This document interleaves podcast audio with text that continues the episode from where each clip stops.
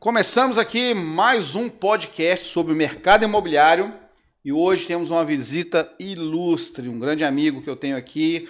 Conheci ele aqui no Espírito Santo.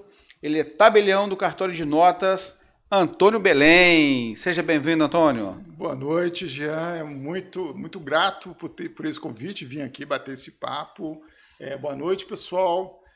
Estou é, feliz de estar aqui, a gente bater esse papo, falar um pouco né, da atividade é, notarial e assim um pouco também é para ajudar o pessoal nesse mercado imobiliário aí que é tão interessante para todo mundo, né? Isso aí, você sabe que tem muitas dúvidas, né? As pessoas têm muitas dúvidas sobre os tipos de cartório, é, tudo é cartório, mas na verdade existem as diferenças de cartórios, né? Então a gente já podia começar essa, esse podcast já desmistificando isso aí. Cartório de notas, cartório de protesto, cartório de registros, isso, né? Isso Qual a diferença e, e para que, que eu preciso usar cada um deles? Eu acho que isso é importante. Tá bom, tá bom. bom assim, é, inicialmente é bom falar, né? Tem a Lei 6.015 de 73 e a 8935 de 94 que é, regulam essa atividade, atividade notarial. É, o, o, o oficial e o tabelião, ele é um particular no exercício de direito público, no serviço público. Uhum. E os cartórios, eles são divididos em cartório de registro civil de pessoas naturais, registro civil de pessoas jurídicas, o registro de títulos e documentos, o registro de imóveis e o registro de notas. Em algumas regiões também tem o registro de é, marítimos, mas é, também pode ser feito, em alguns casos, pelo tabelião de notas também. Bom, é, também, em alguns casos, também tem a distribuição. Tem um cartão de protesto e tem a distribuição justamente para distribuir os protestos. Aqui, em Vila Velha, não temos esse cartão de distribuição. É feito pelos próprios é, registros de imóveis, que acumulam também. Então, os cartórios eles são divididos dessa forma e alguns cartórios acumulam. Por exemplo, eu sou tabelião e oficial. Quer dizer, o oficial é aquele de registro público e o tabelião é notas. Eu acumulo, então. Duas o, funções no mesmo cartório. Duas funções no mesmo cartório. Eu sou é, oficial do cartório de, é, do Distrito São Torquato, Vila Velha. Uhum. É registro civil e tabelionato de notas. Então, eu sou oficial pelo registro civil de pessoas naturais e sou tabelião pelo cartório de notas. É, o registro de imóveis, ele é, então, um oficial também, que toma conta. Bom, tem essas diferenças e no cartório, registro civil de pessoas naturais, que é o mais comum que todo mundo conhece, uhum. é o cartório onde vai se fazer o registro de nascimento, o casamento, é, o óbito nesse cartório. Então, praticamente todo mundo vai pelo menos uma vez na vida precisa passar pelo cartório ter a relação com o cartório, ou seja, no casamento, ou seja, no nascimento, ou posteriormente através Esse é o cartório de notas. Esse é o cartório de registro civil de pessoas naturais. Registro civil, tá? Isso. Depois tem o cartório então tá, então tem a diferença do cartório de registro civil com o cartório de notas, é isso, sim, né? Sim, é okay. diferente. Aqui no Espírito Santo tem vários cartórios que acumulam os dois. Uhum. Que é o registro civil de pessoas naturais, ele geralmente é um cartório que tem muitos atos gratuitos, é um cartório que muitas vezes ele é um deficitário. Então, normalmente o tribunal faz acumular funções para que possa o cartório ele conseguir se manter.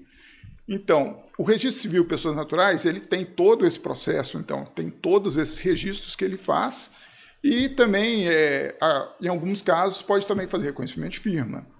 Agora, o tabelionato de notas, ele, além dos serviços tipo escritura, que é comum a ele, a, o reconhecimento de firma, a autenticação, ele também hoje está acumulando é, serviços que, de jurisdição voluntária, que antigamente era somente feito no, uh, por juízes né, no tribunal e hoje passaram como atribuição para o cartório de notas.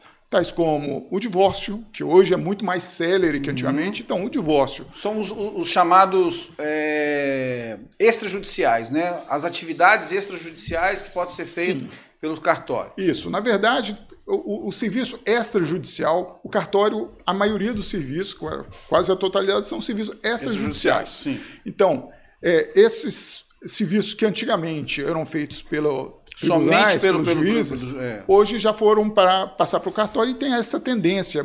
Por exemplo, o tribunal lá em São Paulo tem feito bastante isso, por exemplo, conciliação está se falando, tem se falado muito em passar uhum. isso para os cartórios e está em estágio embrionário e surgindo isso com bastante força em vários outros estados. É, por exemplo, o inventário também era uma atividade que demorava muito tempo, era é, anos para uhum. na atividade judicial e hoje, dependendo da condição, pode ser feito é, no cartório de notas. As condições são: não pode ter menores ou interditos e não pode ter um testamento é, também envolvido na situação. Ou se tiver testamento, que esse testamento já tenha sido resolvido e acordado entre as partes, entre os herdeiros. Aí sim poderia ir também para o extrajudicial. E o divórcio da mesma forma. Se já tem, ou se tiver menores envolvidos, aí teria que ir para o judiciário, o judiciário. Mas se, por exemplo, já foi resolvido pensão, é, partilha, estiverem concordes todo, todos os é, divorciandos ou mesmo os herdeiros, também pode ser feito tanto o inventário quanto o divórcio no extrajudicial. Então, no, no, no, lado do mercado imobiliário, nós temos dois itens importantes aí, que é o inventário, né, que tem a ver com, com bens imóveis, e tem também o, o uso capião, né?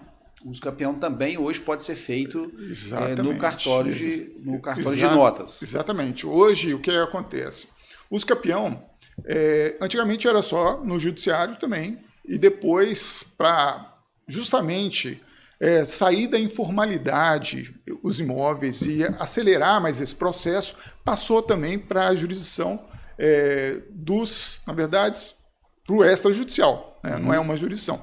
É, e no extrajudicial, como isso funciona? Então, só para a gente ter uma ideia, passar o que é o uso capião, para quem não, não conhece ainda, o uso capião é uma forma originária de adquirir a propriedade, a propriedade uhum. imóvel, no caso do, do nosso interesse. Então, é, o uso campeão ele pode ser dividido no uso campeão é, extraordinário, que é um uso campeão 15, dia, 15 anos. Se você tem 15 anos de posse, mansa, pacífica, ininterrupta, com ânimos domini, você pode ingressar no cartório de notas solicitando uma ata notarial, que aí a, o, o tabelião vai redigir uma ata notarial que depois, conjuntamente com todos os documentos que o advogado deve assistir, vai levar para avaliação do RGI e, posteriormente, tudo estando correto, vai fazer o registro da propriedade em nome daquela pessoa, sendo, então, uma aquisição originária. Então, tem esse uso campeão extraordinário, 15 anos, ou 10 anos se fizer como residência.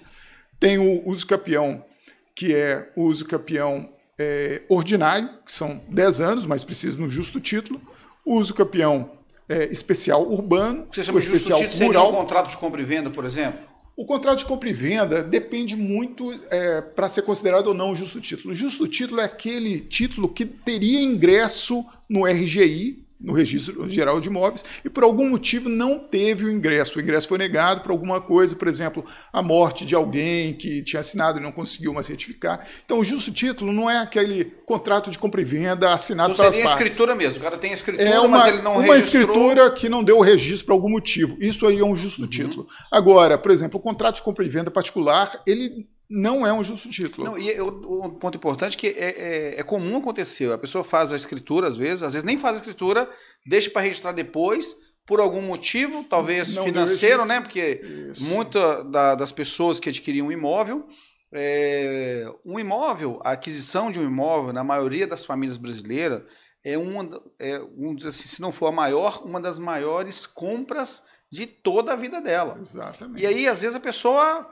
junta todas as suas economias ali para poder participar financeiramente ali e conseguir concluir a compra desse imóvel. E no final, faltou ali o dinheiro para fazer ali a escritura ou o registro. E aí, daí a 10 anos, 15 anos, quando vai fazer, a pessoa que precisaria assinar na hora de ela já não ou não mora mais, não, não reside mais no local, ou já já faleceu, e aí por isso que você chama de justo título para poder fazer o procedimento de uso de campeão. Uso campeão. É, esse seria um dos casos do justo título. E, e assim, Jean, você tocou numa coisa muito importante, porque é, o que é a segurança jurídica no, uhum. imóvel, nessa relação de compra e venda de imóvel? Porque, como você falou, o, é um dos bens, acho que talvez de mais valor que a pessoa vai adquirir durante a vida.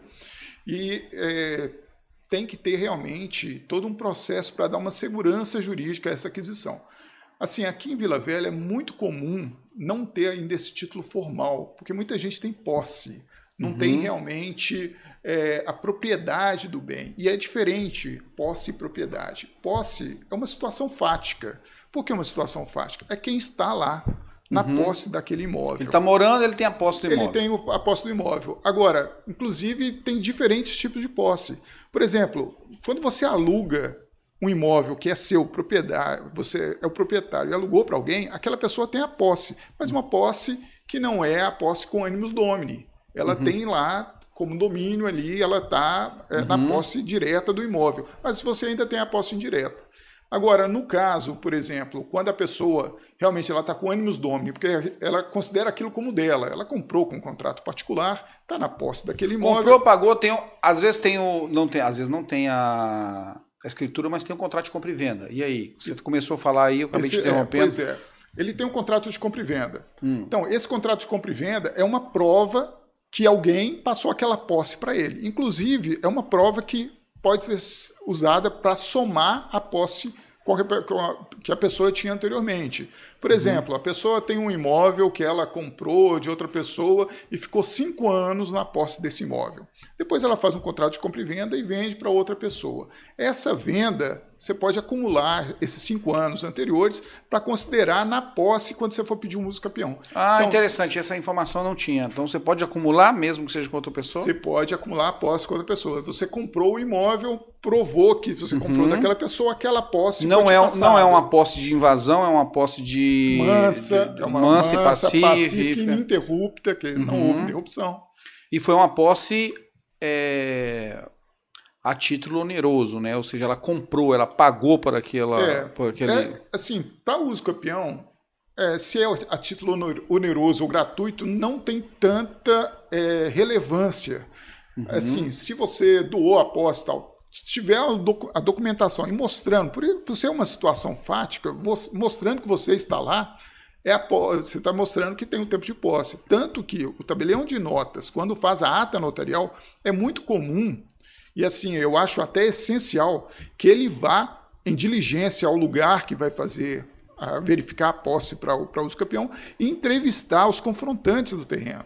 Porque aí você está vendo se todo mundo conhece, se desconhece de alguma ação real, alguma ação repersecutória relativo àquele imóvel é, se tem alguma, é, sabe de alguma, é, alguma pessoa que está é, questionando aquela posse. Então, isso é muito importante para poder... O cartório faz essa diligência no local, né? Exatamente. Por isso que tem uma circunscrição. O que quer dizer isso? O tabelião de notas ele tem a circunscrição que é um município. Por exemplo, eu posso atuar em todo o município de Vila Velha.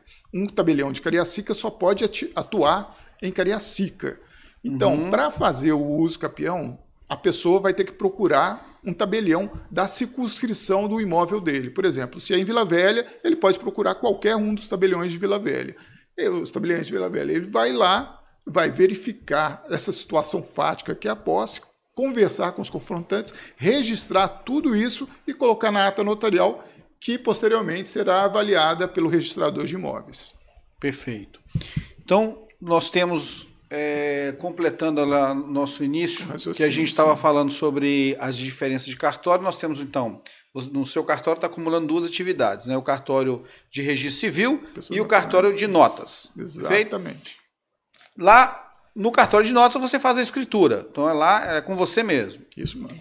Escritura na mão, e agora, Antônio? O que, é que precisa fazer? Explica para o nosso telespectador tá o que, então, que ele precisa fazer com essa vamos, escritura. Vamos a uma etapa anterior à escritura. Por exemplo, a pessoa chega no cartório e fala assim: eu quero escriturar um determinado imóvel. E aí estou comprando, estou com vontade com, de comprar venda, estou comprando. escriturar. O ideal, inclusive, muitas vezes até uhum. acontece isso, que o negócio seja até fechado ali dentro uhum. mesmo no cartório, porque muitas vezes a pessoa está insegura em fazer o pagamento porque não sabe como é que está a, a, situação real desse exato, imóvel, se tem né? ônus na matrícula daquele imóvel, se realmente o imóvel é daquela pessoa que está vendendo, e o tabelião ele dá essa segurança. Por quê? Uhum. Porque antes, quando estivermos fazendo a escritura, ou, ou, as etapas para fazer a escritura é, vamos pegar uma ônus, avaliar essa ônus do imóvel, Depois a gente vai tirar todas as certidões negativas da pessoa que está vendendo, vendendo aquele imóvel. imóvel. Vamos verificar se tem débitos condominiais, vamos verificar se tem débitos com a prefeitura municipal, com o IPTU, vamos verificar se tem alguma ação, alguma é, débito federal, é, estadual. E aquilo dá uma segurança, uma segurança jurídica mesmo uhum. para a pessoa que está comprando aquele imóvel. E muitas vezes eles fazem o pagamento do imóvel na, no ato da assinatura da escritura. Então, para fazer então a escritura, o que, que seria necessário? Primeiro, o, tanto o comprador e o vendedor eles vão ter que apresentar os documentos de qualificação. Quais são os documentos de qualificação? A gente precisa da, do RG e do CPF. Certidão de casamento? Do comprador e do vendedor. A certidão de casamento. E se o casamento ele não foi no regime legal, que é a comunhão parcial de bens, a gente também precisa da referência do pacto antinupcial. Uhum. Porque esse pacto antinupcial, ele sempre, quando se, se casa diferente do regime legal, o pacto antinupcial ele tem que ser registrado uhum. no cartório do primeiro lugar de residência dos, dos cônjuges, que seria o cartório de imóveis o primeiro lugar de residência. Por isso, muitas vezes, se não se pede esse pacto antinupcial, na qualificação da escritura, o, vai dar um pedido, é, um, vai rejeitar aquela qualificação, dando um pedido de eu preciso do pacto antinupcial. Então, a uhum. gente já pede isso para até poder escrever isso lá é, o pacto lá, porque já ajuda o uhum. registrador para ele fazer a verbação que é preciso no imóvel. E também, muitas vezes, a gente já tem que orientar as partes e falar: olha, se você nunca registrou esse pacto, você vai ter que preencher esse papel também, porque é, tem um princípio da instância que não cobre isso na escritura e teria que levar esse papel preenchido para o RGI junto com a escritura. Então, voltando, é, o RG da pessoa, o CPF da pessoa, é, o, Estado, o Estado civil, civil né, que a gente precisa, a naturalidade da pessoa, a cidadania, se, é, cidadania, se ele é brasileiro ou não, uhum. é, nome dos pais, uhum. o e-mail e o endereço dessa pessoa. Perfeito. São necessários para fazer a. Isso para fazer a escritura. a escritura. Então, isso. isso. nós estamos falando só para. Nós estamos falando de cartório de notas. De pessoa física. Pessoa, pessoa física, jurídica pessoa precisa é. de outros documentos Aí vem a documentação da, da, empresa que Da empresa, para okay. ver se é quem representa a uhum. empresa, se aquela pessoa pode assinar a compra e venda de imóveis, tudo isso, para poder dar realmente a segurança para pessoas que estão comprando e vendendo aquele imóvel. Né? Bom, então a escritura já está pronta já estou com ela na mão, já fez a documentação, está tudo certinho. E já agora, pagou? o que que precisa para registrar essa escritura? Tá. Aí vem a, a segunda parte, que é o é, outro cartório. Isso. Ó, o cartório de notas, ele termina ali a, a, parte dele. No caso, até o nosso cartório vai um pouco adiante nisso, que a gente faz serviços realmente para cativar os nossos clientes. É, normalmente, a gente dá entrada também na prefeitura para o ITBI. Uhum. O que uhum. acontece? Uma vez que, que se fez a escritura, antes do registro no cartório de imóveis, tem que pagar um imposto que chama Imposto de Transmissão de Bens Imóveis. Ele, no estado do Espírito Santo, ele é 2% do valor do bem, uhum. do, do, imóvel. Então, o que acontece? A gente tem que gerar uma guia, com a, enviando também é, essa, os nomes dos compradores adquirentes, para a prefeitura municipal onde o imóvel está. A prefeitura municipal ela vai verificar a, essa, o imóvel, vai fazer a avaliação do imóvel e vai emitir uma guia para fazer o pagamento. Essa uhum. guia ela tem um prazo, é lógico, e assim que pago essa guia, tem-se a homologação do imposto uhum. devido. Uma vez pago o imposto, comprovante do imposto, junto com a escritura e outros documentos que possam ser necessários, como o pacto antinupcial que eu falei, eles têm ingresso depois no RGI. Que é o cartório de registro de imóveis. Cartório de registro de imóveis. Então, tem que levar no cartório de registro de imóveis da onde? Da circunscrição onde o imóvel se localiza. Uhum. Isso é muito importante entender, que é o seguinte: o cartório de notas, a circunscrição dele é o município. Só que a pessoa interessada ela pode procurar qualquer um tabelião de notas do Brasil inteiro. Uhum. Mas é lógico que ele sempre vai procurar um da confiança dele, porque é muito importante, como eu te falei sobre a segurança jurídica, que a pessoa tenha confiança nesse tabelião. Uhum. E é muito importante assim é, que também esse tabelião possa assessorar, porque, por exemplo, vai para outro estado tentar é, pegar um tabelião de outro estado, que muitas vezes acontece, é que esse tabelião não vai conseguir prover corretamente aquele suporte. E além do mais, o tabelião ele tem a sua circunscrição. Então, a pessoa não pode é, assinar essa escritura onde que está um imóvel ali. Se ela foi procurar em outro estado, ela vai ter que, nesse outro estado, fazer a assinatura. Porque o tabelião não pode sair da circunscrição dele. A pessoa uhum. que tem que ir lá na circunscrição dele. Okay. Então, esse é um, é um, também um fator que tem que ser. E o registro é, de imóveis é diferente. O registro de imóveis é. O registro de imóveis é específico. é específico. Ele tem essa especificidade porque a pessoa, isso vem de muito tempo atrás, isso, uhum. esse, o nosso registro ele é, é um registro muito muito parecido com vários outros países da Europa e países do mundo adotam um registro muito parecido com a, com a gente. Para dar segurança jurídica, os imóveis são registrados numa determinada localidade. Por quê? Porque qualquer pessoa que precisa saber daquele imóvel, ele tem que saber onde vai procurar. Ele, ele não tem que ficar procurando em todos Exatamente. os lugares, ele vai num lugar específico. Exatamente. Ó. Se tiver informação desse imóvel, é, é nesse lugar. Antigamente, não tinha hoje essa informatização que a gente tem, uhum. que daria para fazer um banco único. É, e assim tinha que ter uma localização. Só que essa localização é importante, eu vejo até nos dias de hoje. Por quê? Uhum. Quando você fala assim, ah, é bom ter uma centralização. Centralização é bom em termos. A informática nós sabemos que nunca vai ser perfeita. Sempre vai ter hackers, sempre vai ter pessoas que consigam fazer, invadir sistemas. E a descentralização, nesse ponto, é muito importante, como é a internet. A internet uhum. só é o que é porque ela é totalmente descentralizada. Porque se ela fosse centralizada, uma pessoa cortava tudo e acabava. Uhum. Então, é muito importante realmente essa divisão, como é hoje o, o registro de imóveis. E dá segurança, e a gente viu isso muitas vezes em outros países, e temos experiência aí aos montes disso. Bom, então, a pessoa tem que levar naquele cartório de registro de imóveis. E aí, ele levando aquele cartório de registro de imóveis, vai fazer a prenotação. Que é o registro. Primeiro é a qualificação. O que é a prenotação? Ele vai levar aquele, aquela escritura para fazer uma prenotação. Na prenotação, o escrevente lá do registro de imóveis ele vai olhar aquele título e ver se ele é quali a qualificação pode dar registro ou não.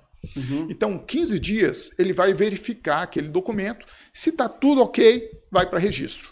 Se tiver qualquer exigência a ser feita, ele vai retornar isso para quem fez aquela escritura. Falando, olha, você esqueceu de fazer isso, ou está errado isso aqui, você tem que mudar. Ou está faltando determinado documento. E aí faria uma retificação na escritura. Ou okay. levaria os documentos necessários. Então, nesse momento da, da qualificação, é a prenotação, tem que ser feito o pagamento né, das custas, dos emolumentos que vão ser cobrados pelo registro de imóveis.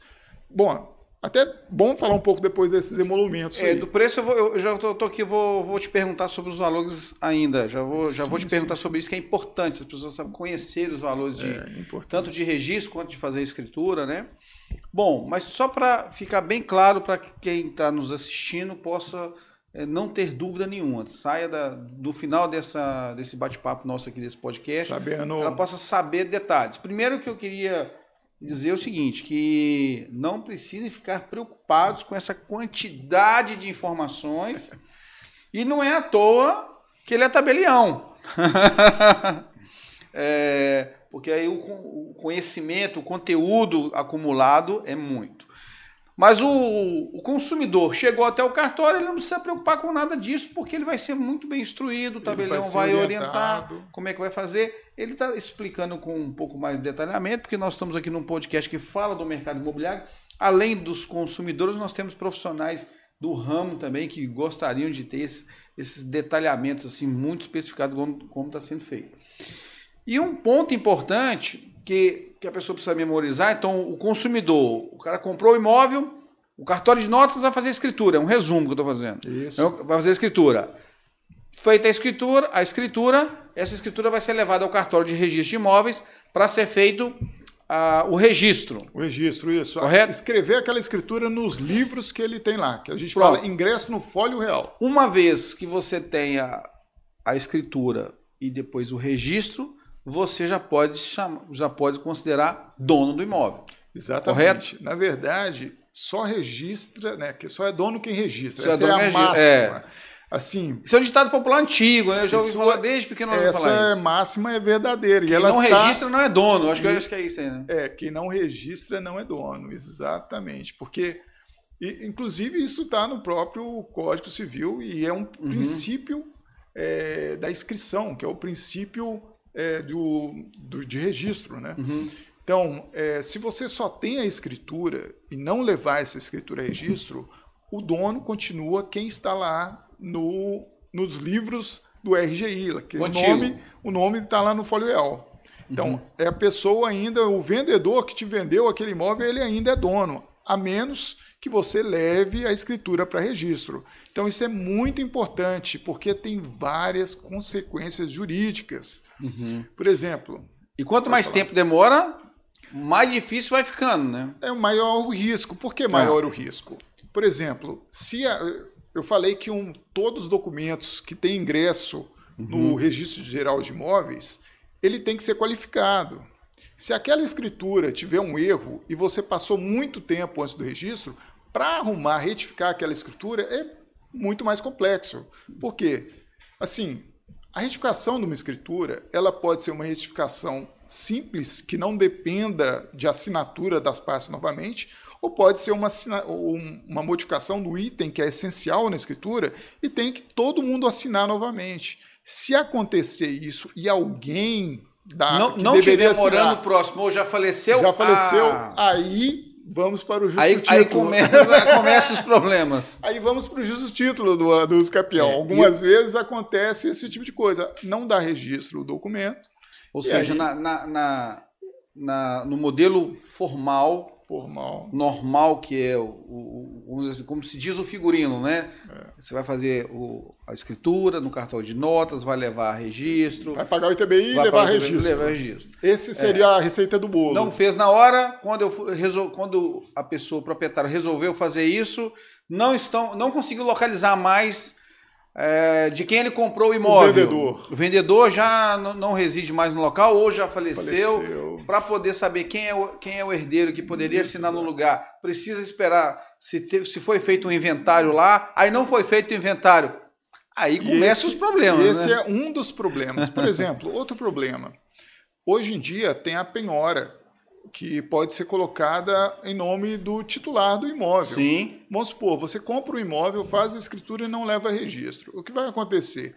O titular que está lá no registro de imóveis, ele tem uma dívida, o patrimônio dele responde pela dívida. E se o patrimônio dele responde pela dívida, ele pode sofrer uma penhora. E aí a pessoa que, é, que não tem nada a ver com a situação, né, está com o imóvel ali, pode ter, é, não registrou, e aí tem um problema com, com essa penhora e vai ter que levar em juízo, falando que comprou, ainda não registrou, e aí ele complica a vida dele, vai gastar muito mais devido a isso. Outra situação é que se aquela pessoa falecer antes do, do, do registro da escritura, o que vai acontecer é que a pessoa vai ter que acabar se habilitando no inventário.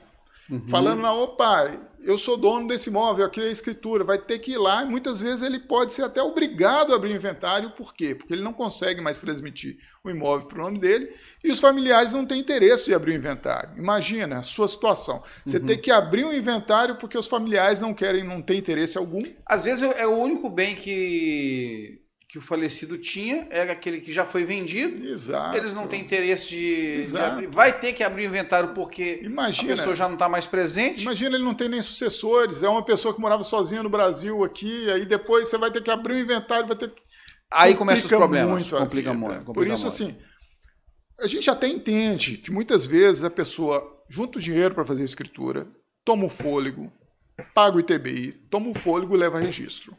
Muitas vezes as pessoas até fazem isso, porque realmente é, o registro, a- o processo não é tão barato, mas é um processo que, se for considerado com outros países, por exemplo, os Estados Unidos, é, muita gente tenta comparar o Brasil com o sistema americano de registro, que é um sistema é, é, não é tão robusto quanto o Brasil, o sistema que é utilizado inclusive na Europa também.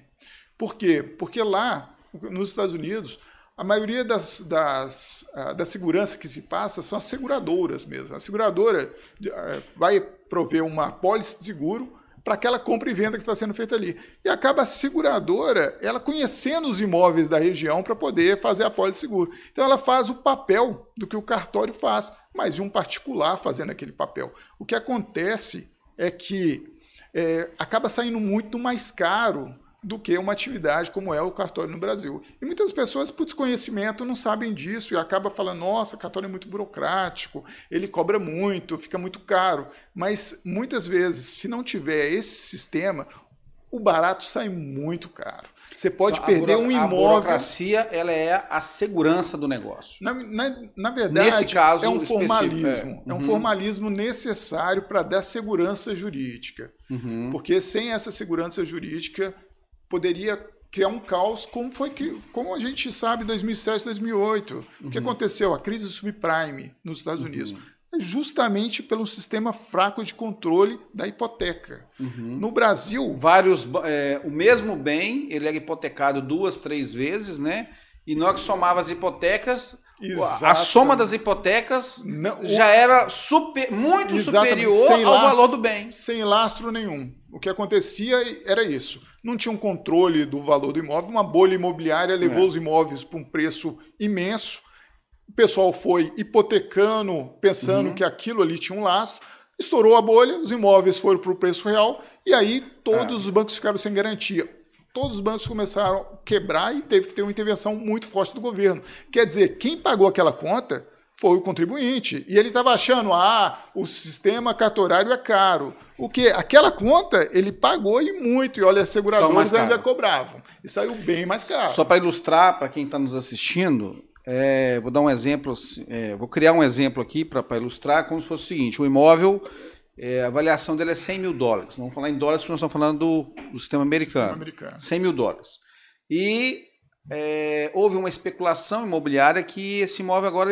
Aí, o imóvel vale 100 mil dólares, ele foi até o banco, pegou 100 mil dólares emprestado e deixou aquele imóvel como garantia. Exatamente. Então, o imóvel vale 100, ele pegou 100, de, pegou 100 mil dólares e deixou o imóvel com garantia. Aí veio a especulação imobiliária, que falou: não, esse imóvel não vale 100, agora esse imóvel vale 200. Aí ele falou assim: ah, já que vale vou 200, então eu vou pegar mais 100 no outro banco. é, exatamente ele está com um imóvel, já tinha, já tinha um comprometimento dele de 100 mil dólares, foi lá no outro banco, pegou mais 100 mil dólares, e para ilustrar o, o, exemplo de três, vou fazer a mesma coisa. Agora veio a especulação dizendo que agora o imóvel vale 300 mil dólares. Esse exemplo eu estou criando, tá, pessoal? Não, mas é só para só pra, foi pra, o real que ocorreu é, mesmo, né? É só para é, é, o exemplo que eu estou criando para é. poder é. esclarecer, para exemplificar, ficar mais fácil de compreensão do que foi falado. E aí, o que aconteceu? Já que o imóvel vale 300 mil dólares, eu vou pegar mais 100 mil dólares no terceiro banco. No final da história, quando estourou a bolha, estourar a bolha significou o seguinte: Voltou. que os imóveis, aquele, aquela casa que ele achava que custava 300 mil dólares, ela estourou a bolha. Agora, não. Vamos, vamos ser justos, vamos falar real. A real é: esse imóvel não vale 300, ele vale 100. Exatamente. Só que ele tem um comprometimento de 300 mil dólares, 100 mil em cada banco. Não tem como pagar. Aquilo. Esse foi o grande problema da bolha imobiliária que ocorreu nos Estados Unidos. O Brasil é protegido com relação a isso por causa do formato. Isso. Concorda comigo? Do, é. Assim, a gente tem é, múltiplas hipotecas também, mas não da, dessa forma, porque a gente tem um controle no folho real o valor daquele imóvel não fica alterando da forma por especulação imobiliária, não se altera o valor. Não, tá até, até, o próprio valor atual, para fazer uma única hipoteca, os bancos já avaliam ele abaixo do valor normal, Isso. né? E, Nunca valia e 100%. Assim, e você pode ter múltiplas hipotecas, assim, hipoteca primeiro grau, segundo grau, terceiro grau, por exemplo. Você pega uma hipoteca, o seu imóvel vale 100 mil, você pega uma hipoteca de 20 mil. Aí depois você pode pegar uma, mais uma segunda hipoteca de 20 mil, até o valor total do imóvel. Isso você pode fazer mas é, não tem essa correção do valor de imóvel que dá para ser alavancado com é, a especulação imobiliária. Então, isso realmente protege, dá uma segurança para o sistema, para ele não começar a, de acordo com o valor do mercado, que a gente uhum. sabe que altera muito, que flui muito. A gente tem uma alta hoje, amanhã está tá caindo, é oferta e procura. E aí você consegue ter uma certa segurança jurídica. É um dos pontos realmente que traz uma certa robustez também para o. Então a nossa burocracia, ela também traz benefícios.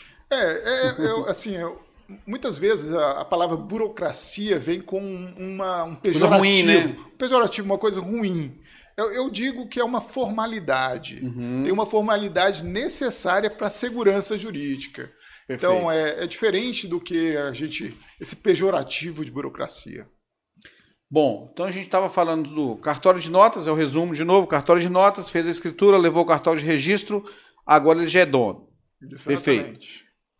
Eu gostaria de falar dos valores. Agora, antes de falar dos valores, nós temos um comentário aqui do Leonardo Brum, que ele fala o seguinte: olha a pergunta. A gente já ia comentar daqui a pouco sobre o e-notariado. Ah, sim. Né, sim. Que é um avanço agora, né? Exatamente. As escrituras é, digitais, né? Então o negócio está a evolução, a tecnologia já chegou nos cartórios. É, né? Os cartórios eles têm se evoluído muito e assim aqui no Espírito Santo, por exemplo, não só Espírito Santo, o Brasil inteiro, o CNJ ele cobra muito dos cartórios, ele procura é, assim a atualização dos cartórios e os cartórios eles têm que manter essa atualização. Inclusive, tem um provimento 74 que faz com que os cartórios tenham um sistema de informática muito parecido com vários bancos grandes. Hoje, tem várias prefeituras de município que não têm o sistema de informática que o cartório tem. Porque o cartório precisa de dois servidores pareados, ele precisa de antivírus em todos os computadores, ele precisa de uma rede, ele precisa de várias coisas que hoje é, é, sai muito caro manter, mas precisa manter para a segurança dos dados, que são os dados públicos que a gente tem hoje. Uhum. E aí, então, veio também a LGPD também para... Lei Geral de Proteção de, de Dados, dados né? também para isso. E a, e a pergunta aqui do Leonardo é o seguinte, e-notoriado e o CRC podem auxiliar na compra de imóvel? Olha, o e-notariado é fundamental. O CRC que ele falou que eu não entendi. CRC é o Sistema Registro Civil. Certo. Quando fala, ele pode auxiliar? Sim, porque as certidões que a gente precisa, nós falamos de certidão de casamento aqui, certidão de nascimento, precisa para aprovar o Estado Civil e o regime de casamento. O CRC ele ajuda muito nesse sentido. O CRC seria digital? O CRC é um sistema é um sistema digital, é um, no computador, ele é um, um programa interligado dos cartórios, Todos uhum. os cartórios de registro civil do Brasil estão interligados a esse banco e você pode pedir uma certidão de nascimento, de casamento, inteiro teor. É, Tudo de forma online. De forma online. Você pode chegar no meu cartório e pedir uma certidão lá do Amazonas. Que a gente vai fornecer bom, essa certidão e ela é fornecida em até cinco dias, dependendo, uhum. é lógico, do outro cartório. Né? Que... Aproveitando o gancho, fazer uma pergunta. Uma certidão de casamento ou uma, uma certidão de nascimento. Eu preciso é, buscar essa certidão num cartório, exemplo, no interior de Minas. Uhum. Mas lá no interior de Minas não está automatizado ainda. Não está. Como é que funciona? É, é possível? Ou ainda vão Olha, ter, ainda hoje, vamos, ter, vamos esbarrar nessa. Hoje, raríssimas exceções não tem um cartório que seja interligado. Raríssimas é, exceções. Sim. Tem, é, existe ainda um ou outro, sim, existe. Uhum. Mas a maioria dos cartórios já estão interligados. Então você consegue ir num cartório já pedir uma certidão para outro uhum. cartório. É, isso é quase a totalidade. E o que não é ainda, os tribunais estão desenvolvendo bastante para conseguir. Porque, muito, igual eu falei, tem muito cartório de registro civil que é deficitário. Uhum. Porque a maioria dos atos são gratuitos. Hoje não se paga pelo registro de nascimento, o registro de óbito, o casamento, tem um casamento de baixa renda, que é só os o, é, pago só exatamente o que é gasto no casamento. Então, é, muitos atos são gratuitos. E aí uhum. até atos para hipossuficientes. Então acaba a receita do cartório de registro civil sozinho muitas vezes é deficitário. Não paga Entendi. nenhum aluguel, não paga. Então por isso que tem essa, esse acúmulo de atividades no mesmo cartório. É, muitas vezes é feito esse acúmulo para possibilitar que preste aquele serviço. E assim, a, e a, uma coisa interessante é que é, o governo ele não põe dinheiro nenhum no cartório. Não pode, assim, pela Constituição, que até pela lei, uhum. hoje, ela fala o seguinte: os emolumentos eles são natureza taxa, mas eles são pelo serviço prestado pelo cartório. Inclusive, o cartório é que repassa dinheiro para, os tribunais e para o governo. Uhum. Porque é, os emolumentos têm um percentual que, vai, que, que vão para os tribunais, né? É, vai para o tribunal, vai para a defensoria, vai para o Ministério Público, para várias, ele é fatiado é, nesses é, departamentos, órgãos do governo, e além do mais, o, o tabelião também ele paga o imposto de renda como pessoa física. Então, é, 27,5% daquele emolumento também vai para o governo. Então, ele uhum. vai ficar com uma, uma parte só para poder pagar funcionário, pagar aluguel, pagar todos esses sistemas de informática, toda a operação. Né? Toda a operação. Então, é, é, é, importante entender como são esses emolumentos, porque muitas vezes fala assim, uhum. nossa, é caro os emolumentos. É, é muito caro essa transferência, mas tem um motivo atrás disso. Então, respondendo aqui a pergunta do Leonardo, o e-notariado e o CRC podem auxiliar na compra de imóvel? Sim, auxilia Sim, muito, né? A gente pode até falar um pouco mais de e-notariado, é, que é bem interessante e é, está surgindo aí. Uma, uma situação interessante que eu, quantas vezes no passado já aconteceu de proprietários que estão vendendo seu imóvel, o imóvel foi vendido, aí o cara mora, já não está morando mais na cidade, está fora daqui, fora do estado. Exatamente. E aí o cara tem que vir até a cidade, vir até a, para poder assinar, assinar a, a, escritura de, de venda. Né? Isso, né? é o que a gente até falou aqui. Por exemplo, o tabelião ele não pode sair do município para ir lá buscar uma assinatura. A pessoa tem que ir até ele. O, uhum. enotariado ele veio para ajudar em Resolver esse problema. Né? E muito. O que acontece hoje é, por exemplo, tem cliente meu que está lá nos Estados Unidos, ele fala, ah, eu preciso assinar uma escritura. Ele tem já a chave, ele já tem a assinatura eletrônica, ou uhum. ICP Brasil, ou a assinatura do notariado, ele assina de lá a escritura. Uhum. E assim, é uma facilidade muito grande. Todo mundo que usa o sistema gosta, porque fala, nossa, descomplica muito essa parte de formalidade. Continua Sim. tendo a formalidade, continua tendo a segurança, mas descomplica muito. Hoje, no conforto de sua residência, você assina um documento, assina uma procuração, assina uma escritura, você faz um reconhecimento de firma. Tem bastante coisa que hoje o notariado está propiciando. Realmente, é assim, o cartório, nesse sentido, está tentando realmente acompanhar todo o desenvolvimento da informática e facilitar realmente a vida dos usuários. Né? É, então, é, o outro ponto que nós estávamos falando é a respeito dos valores, né? A gente voltando lá na, na escritura, é, é, é, um, é tabelado, cada cartório pode cobrar conforme achar melhor, como que funciona isso? Bom, isso é um, um assunto muito importante. Ó, quem define o valor dos emolumentos é o tribunal. Então, é a Corregedoria e o Tribunal de Justiça. É uma tabela, é tabelado, uhum. é, não é passível de desconto, porque a natureza é de taxa, é uhum. tributo, né? E não pode ser dado desconto. Não, não, não, existe isso. Ah, o cartório dá desconto. Ele, se ele está fazendo isso, ele está fazendo tá isso errado. de forma ilegal. Ele está contra a lei. Ele não poderia estar tá fazendo isso. Uhum. E assim, a tabela ela é colocada de acordo com o valor do bem. Por exemplo, um imóvel que vale 150 mil reais, ele vai ter na tabela um valor de emolumentos. Ele vai ter um valor lá numa escritura de 5 mil e pouquinho, alguma coisa. Um, um, no estado do Espírito Santo, isso vai sendo escalonado até um determinado valor. Em 200 mil, acima de 200 mil reais, ele já não sobe mais esse valor, aí fica fixo. Hoje a escritura a mais cara, que é em 200 mil, fica em 7.500 e poucos reais. Então, uhum. É, é, tabelado. Então a tabela tem a ver com o valor do imóvel. Do imóvel, então, exatamente. Até, imóvel até 200 mil, é isso? Aqui no Espírito Santo, isso é específico do Espírito Sim. Santo. Acima de 200 mil, o valor é fixo, é 7.500. Abaixo de 200 mil, vai escalonando até chegar ao valor mínimo lá, que é o valor, é, acho que mil reais, alguma coisa uhum. assim, que é o valor. E acima de 200 mil, quanto que custa uma escritura hoje de imóvel acima de 200 mil reais? A, a escritura, é. a escritura é 7.500, ela 7.500 reais. Então, o valor 7.500 o valor é, é, é fixo, 7.500 alguma coisa. Isso. É o valor fixo pra... tabelado para todos os imóveis acima de 200 mil reais. Acima de 200 mil, 200 mil reais, que é 201, 200 mil e um real já é acima. Então, um imóvel de um milhão é o custa mesmo o mesmo valor, valor do imóvel é. de 200, 200 mil reais. É, é, o pessoal fala que a nossa tabela no Espírito Santo é o Robin Hood ao contrário. Ele está roubando os ricos e dando. Não, é, roubando, roubando os pobres, dando para o rico, exato. Mas assim, isso é um problema também para o tabelião. Isso não é bom para o tabelião, porque Entendi. eu tenho responsabilidade civil em todos os atos que eu faço. Eu faço um ato num imóvel que custa 10 milhões, eu ganho o mesmo tanto fazendo um ato para um imóvel e o risco é maior porque o, e muito os mais. outros impostos que são recolhidos são muito superiores. E, e o risco também é. de ter um problema e depois eu ter um risco de um processo, um processo de responsabilidade de, civil sim, sobre aquilo. Sim, então, para o tabelião também isso não é bom, não. Não é bom.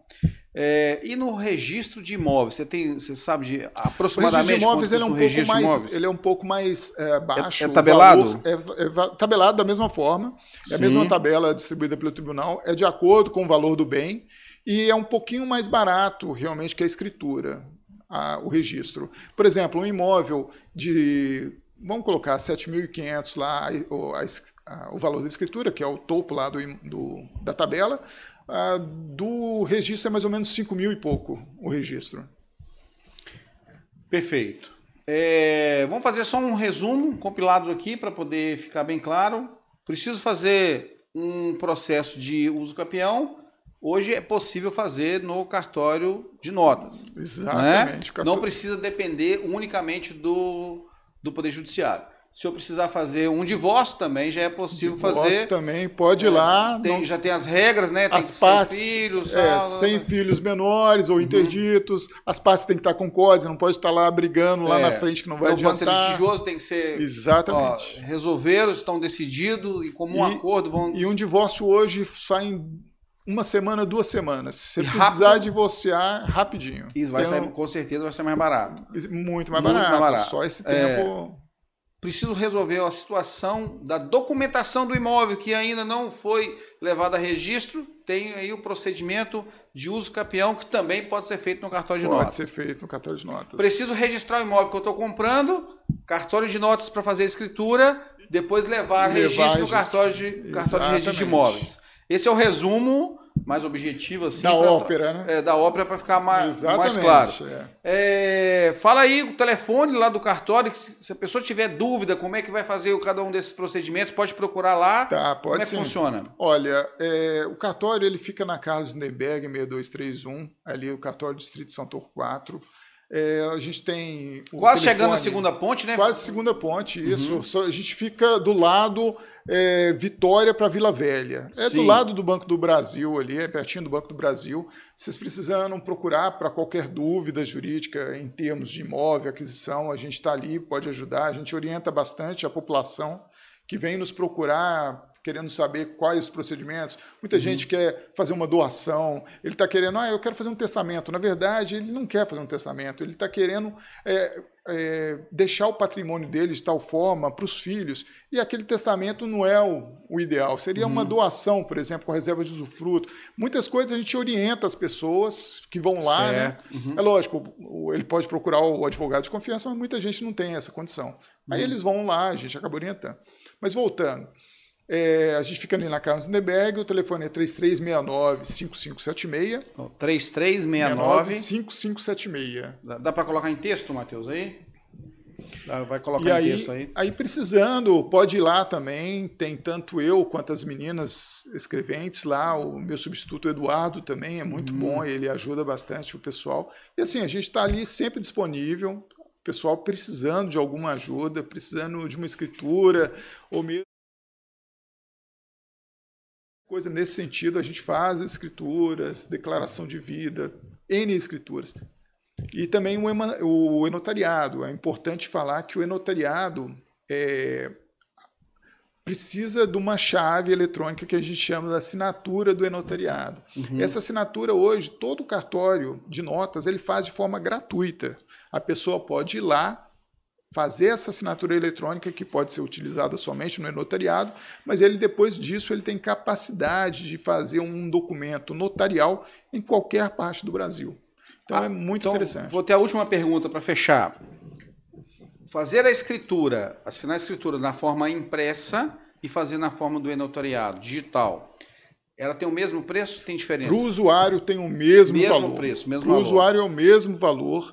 A escritura tanto, ela pode ser híbrida também, ela uhum. pode ser, por exemplo, algumas partes elas vão estar aqui, elas vão assinar pessoalmente. Quem está aqui na cidade tá, tem facilidade de ir até o cartório, Assina pode pessoalmente, ir lá. isso. Agora, uma pessoa que está longe, ela vai assinar de lá. Aí de lá. fica. É. O notariado, a única situação que é um pouco mais complicada para algumas pessoas é porque é o que ele precisa. A gente precisa fazer uma, uma videoconferência com essa pessoa, uhum. porque a gente tem que ser capaz de identificar essa pessoa né? Uhum. Falar com ela, sabe, é, pegar a declaração de vontade dela, ele que ela quer realmente cartório, no, no Não precisa, ele faz da casa dele mesmo, ele só vai ter que portar um, um documento, um, identificamos a pessoa que ela já vai uma ter câmera para poder a câmera um tem que ser uma videoconferência para falar, videoconferência funcionando. E aí tem todo um o notebook já é suficiente que já vai ter tudo. O celular, né? celular, celular, celular já faz tudo. Já vai fazer tudo. Exato. Perfeito, perfeito. Então aí só tem essa formalidade que tem que ser cumprida. E muita gente fica meio desconfortável e prefere assinar pessoalmente. Então hoje, uhum. para toda preferência, você quer assinar pessoalmente, tem pode jeito. ir lá. Se quer você quer, digital, quiser assinar digital, e se quiser fazer um ato híbrido, também tem jeito. Ótimo, foi muito bom esse bate-papo aqui. Então, quem tiver alguma, alguma dúvida, gostaria de alguma informação sobre esses assuntos que nós falamos aqui, procure lá o Antônio lá no cartório de notas ali é em São Torquato, né? Exatamente. É, é o distrito de São Torquato. Distrito de São Torquato, ali na Casa Zeberg, fica em, no, no Cubilândia lá. Uhum. Pode procurar a gente que a gente vai ter é, muita alegria em estar lhes ajudando lá. Perfeito. Pessoal, muito obrigado pela atenção de todos, Antônio. Um imenso prazer recebê-lo aqui. Já. Foi maravilhoso esse bate-papo. Assim, é, muitos são temas, vou dizer assim, até um pouco simples, mas que tem ele gera assim muitas dúvidas, principalmente para o consumidor, né? O, quem está comprando, quem está vendendo, quem está precisando de registrar um imóvel, ele tem essa dúvida, como é que vai fazer? É, então, eu acho que certeza. essas informações são muito interessantes. Até o profissional também, tanto os advogados que estão nos os assistindo, corretores os corretores também. de imóveis que estão nos assistindo, também para, se tiver alguma dúvida, está elucidado. É, sim. Agora, sim, vamos ver se a gente consegue um dia também falar sobre regularização fundiária. Muito importante, muito legal, já, já que é complementar. Reurb, né? Também. Exatamente, é. Reurb. Beleza. Pessoal, um grande abraço, Antônio, muito obrigado Beleza, pela pessoal, obrigado também aí por ter nos escutado. Jean, muito obrigado pelo convite. Fico Foi feliz um de estar aqui com você, tá bom? Grande abraço, Deus abençoe.